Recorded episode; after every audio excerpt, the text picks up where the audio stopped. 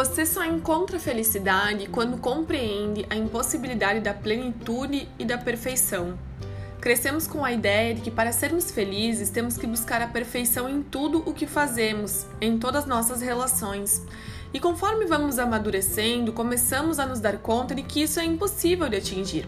Mas aí vem a frustração e também as comparações passamos a achar que os vizinhos, os colegas são mais plenos, mais realizados, mais perfeitos e, portanto, mais felizes que nós.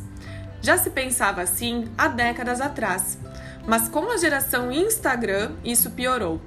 Porque cada vez menos acompanhamos a realidade das pessoas e mais a imagem que elas desejam transmitir. Mas afinal, o que é felicidade? Muitos ainda têm a ilusão de que é algo que se conquista após uma longa trajetória e que será ou é duradoura. Porém, a felicidade é um desejo permanente, mas uma ocorrência eventual, como nos diz Mário Sérgio Cortella.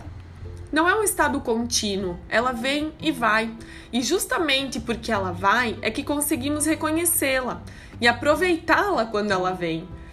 Na psicoterapia e no desenvolvimento do autoconhecimento, é possível descobrir como ter momentos de felicidade todos os dias, mesmo em meio a dificuldades e sofrimentos inevitáveis, descobrindo quais são os seus modos de ser feliz. Felicidade feminina modos de ser feliz.